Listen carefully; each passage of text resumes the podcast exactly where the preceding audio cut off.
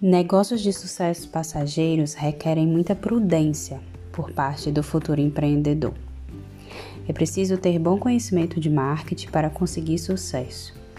Normalmente devem ser feitos alguns testes de mercado para verificar se a demanda realmente existe e estimar a duração do ciclo de vida do produto ou serviço.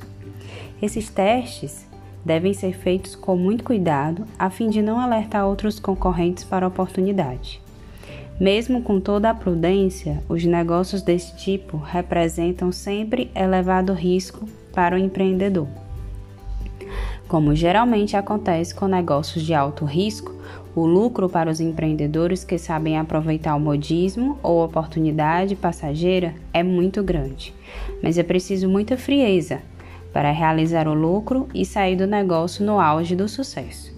Aqueles que não saírem no momento certo acabam perdendo boa parte dos lucros auferidos. Fique ligado!